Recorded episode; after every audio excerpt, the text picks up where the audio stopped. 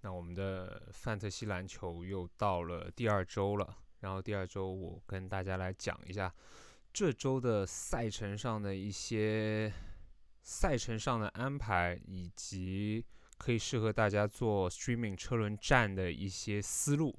这一周其实比赛就是比较密集了，那拿到太阳球员的玩家而言，其实这一周是劣势还挺大的，因为太阳队其实这一周他只有两场比赛，所以说你如果有 Michael Bridges、Aton，然后 CP3 或者是 D Book 这些球员的话。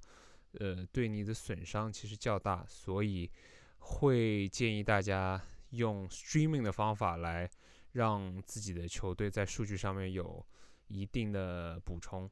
但说到 streaming 呢，就是我们所说的车轮战。车轮战其实是一个很有策略性的一个补强战术。那不是说只补一些哦，我就看着哦，那这些球队是有十七支球队是打呃。四场比赛，那我就往比赛越多的球队里选。其实不单单是指这样子的，还要看一个他每天的赛程安排。我等一下会跟大家讲一下这个背后的逻辑在哪里。那我看到，你看这七天里面是周一九场，周二五场，周三十场，周四六场，周五七场，周六是十一场，周日是五场。那你看到？周三和周六其实都是几乎是满员打比赛的日子。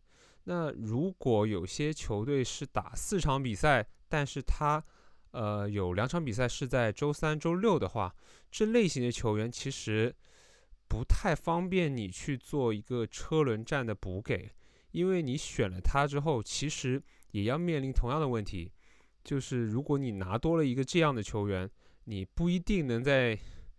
周三和周六上用到他，但是如果他可能这周只打三场比赛，但是他打的是二四和日的话，那就相当完美，因为在第一场次日里面有数据的话，其实来的效果是更加好的，而你不会说我为了拿一个车轮战的一个工兵球员，我在周三的时候我弃了一个有比赛球员。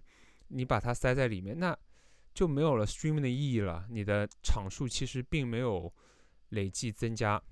back to back 的赛程，周一、周二是有丹佛掘金。那一开始的两天建议可以拿一个丹佛的球员。假如你 FA 里有一些比较好的呃工兵型球员，你可以刷两天数据，其实也是一个挺不错的状态。但是如主要看你有哪些人可以 drop。那周二、周三是有湖人和 OKC，周三、周四呢是有老鹰、灰熊以及华盛顿，周四周五是有达拉斯。其实达拉斯这周是非常适合做一个非常适合做一个车轮战的一个工兵补给的。为什么呢？因为他周二有比赛，周二是一个。Low volume day，一个较少场数的比赛日。那周四周五它是连打两场。假如你拿了像 DFS Dorian Finney-Smith 或者是布伦森这样的球员，也或者是像鲍威尔，可能你是需要补一些篮板。补篮板的话就拿鲍威尔；补助攻或者得分的话，你就可以拿 Dodo 或者拿布伦森。那二四五打完之后，假如他没有很理想，或者说你补到那一天的时候，你发现哦，可能数据就追不上了，或者说数据太多了，已经够了。那你要补别的，可能是副业啊，或者命中率的话，那你五六你可以换一个人，你可以选继续选丹佛的，或者选印第安纳、迈阿密、鹈鹕或者魔术、猛龙这样的球员，拿他在手里再用多两场。或者是用的一场，因为你周五拿到手里用，假如用了第一天，你觉得哇太烂了，他侧头把你的命中率都铁掉了，那你可以及时止损，你换一个周六周日可以打背靠背的一个工兵型球员，这样子的话，七天下来，你其实累计多了很多场比赛的一个场数。以量取胜的这招，可以让你在某些数据上可以有大幅度的补助。那那让我们再回顾一下第一周里面前十佳发挥的一些球员。那我列了这些球员场均的一个数据。我们看到第十名是有 Stephen Curry，他是场均三十六点三分钟，其实打的也真的是相当多，场均三十一分。四点七个三分，九个篮板，七个助攻，二点三断。我们看到他断球和篮板，其实从平均值而言也是较高的一个发挥啊。所以他其实赛季一开始就已经进入一个很高的竞技水平。虽然他的 FG 是零点三四五，这个对于他而言，这个也是有点。偏离平均值，但是我们相信，在之后的发挥，他应该会更接近他职业生涯的一个平均标准，所以 FG 会更高一些。但是他的防守数据不知道能不能继续保持下去，我们也很期待。我感觉他今年应该也是继续会是在 MVP 榜里面是前三名的。那第九名就是 JoJo Joel M B，那他这个赛季呢很让人意外，他其实打的分钟数还挺多的，所以说如果你是持有 Joel M B 的话，你每天都会经历一个啊 GTD，他到底上不上呢？我是不是要把它放到 IL 里面去拿一个工具人来 stream 呢？还是说我把 JoJo 放在外面？那这是你需要考虑的。唯一的一点啊，那因为你看他的数据上也是非常的漂亮，他数据几乎是都铺满了。你看三分两个，篮板七点七个，助攻是有五个。然后你看他的场均失误其实只有一点三，这个如果你们是玩 AT 比的话，那更加是如虎添翼了。他的 AT 比其实是非常理想的，而且你看到他的一个防守端的数据啊。今年一开场是其实是非常的亮眼的，他场均一点三个抢断，然后盖帽呢是二点七个，这个也是一个非常夸张的数据，已经打进了首轮。那第八位球员就是传奇球员之子啊，就新二代萨博尼斯，他这个场均分钟数也是有点过于夸张了。因为上一周其实也打了一些加时赛嘛，而且我们都知道，步行者队其实就是 fantasy 刷子队嘛，所以分钟数也是一个习惯了，就是他们就是打这么多分钟的。那场均二十六分，也是有两个三分，十二板，四点三助攻。唯一美中不足的是，他其实赛季一开始那几场比赛，他的防守端数据。是较弱一点的，也许是跟新教练卡莱尔布置的战术，就是他在体系融合里面，可能他扮演的角色有一点点不一样。但是我们还是得继续观望下去。然后我们看到他的命中率啊，他是高的有点离谱。我相信在之后，哦也。不用相信了，就肯定了，就他的命中率肯定会恢复到更接近他职业生涯平均水准的一个地步。零点六三三实在是高的有点离谱，长期整个赛季保持零点六以上的命中率，根本是没有一个人类可以做得到的。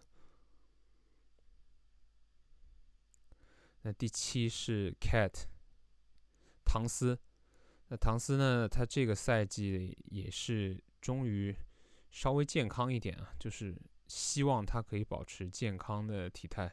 你看到他防守数据的话，他是有一点零加二点五，那他两率也是非常漂亮啊，场均三点五个罚球，然后命中率百分之一百。呃，FG 方面也是有百分之六十的一个高命中率。呃，就是我们一直都说明尼苏达森林狼啊是充满天赋的。那如果今年三少唐斯、迪漏还有华子都能保持健康的话，那不知道会有一个怎么样的数据呢？我相信唐斯今年还是很有机会成为 Fantasy 前五的球员的，因为他作为一个内线，他的两率真的是不可多得。而且你看他今天三分，场均三个三分，这个数据也是非常抢眼的。那第六名来到了 Julius Randle，Julius Randle 呢？赛季初，我以为他的防守端数据会削弱下去，因为今去年的数据实在是有点超出他的平均值了。但是你看到赛季初，他不但没有下滑，而且他的副业还有 有进步的一个一个趋势啊！你看他抢断和盖帽是一点三加二点三，那。助攻方面也是没有削弱，就削弱一点点吧，但是也影响不是很大。你看，也是有六点三个助攻，篮板十一点三，三分也是场均二点三个，得分二十八点七，依旧保持他去年的一个超高水准。那 Julius Randle 绝对是一个弃投篮命中率球队里面的一个。相当重要的灵魂人物，因为你看，作为内线，他的一个罚球命中率也是相当的稳，而且场均八个罚球也能让你在罚球命中率上面奠定很好的一个基础。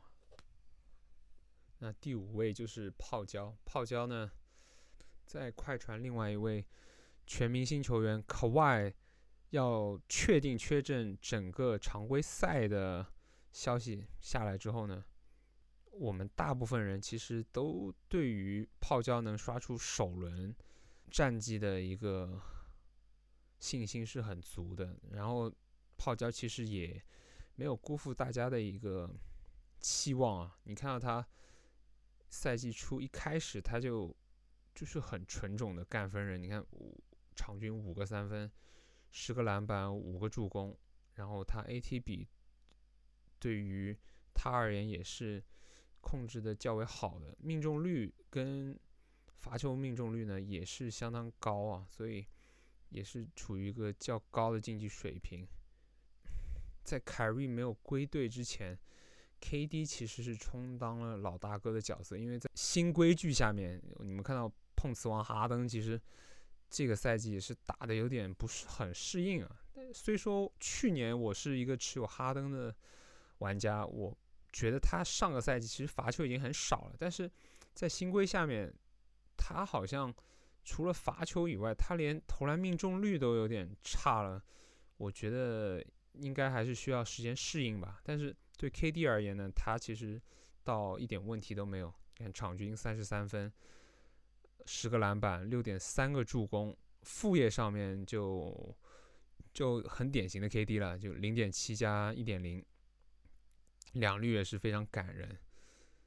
那 KD 如果是一直保持健康的话，那也是一个 Fantasy 前五的球员。那第三位，我们来到 Ja Moran。Ja Moran 呢，在第一周的比赛也是打得很好。他助攻方面他 AT 比是。不去多说，他失误其实也是较为多的，但是他场均八个助攻，以及他跟 J J J 和亚当斯的连线也是较为默契的。我觉得他今年的投篮好像是有点练出来了，但是按照炸的一个打法，要保持零点五八的投篮命中率。呃，也也是一个不可能的任务。那相信之后这个数据也会有一定程度的回落，因为就是这完全是内线球员的数据。那这不不能否认，他第一周确实是打得非常好。那第二位第二名的球员是主席 CJ McCollum，CJ McCollum。因为他队友利拉德一开始好像有点拉垮，呃，有报道说是因为利拉德好像是带伤啊，应该是奥奥运期间的时候的伤病，所以连投篮都都有点找不到准心啊。他好像是说累计投了二十四球三分，只有两中。我我我得确认一下这个数据是不是对的，反正就是投了二十四球，但是只进了个位数。就利拉德应该是有一点点伤病上的困扰的，所以 CJ 也是担起了大梁。他第一周是场均三十一分，场均六个三分，四点五个篮板，三个助攻。副业呢也是有点强的，有点离谱，是有二加二的一个副业存在。那命中率也是保持超高水准。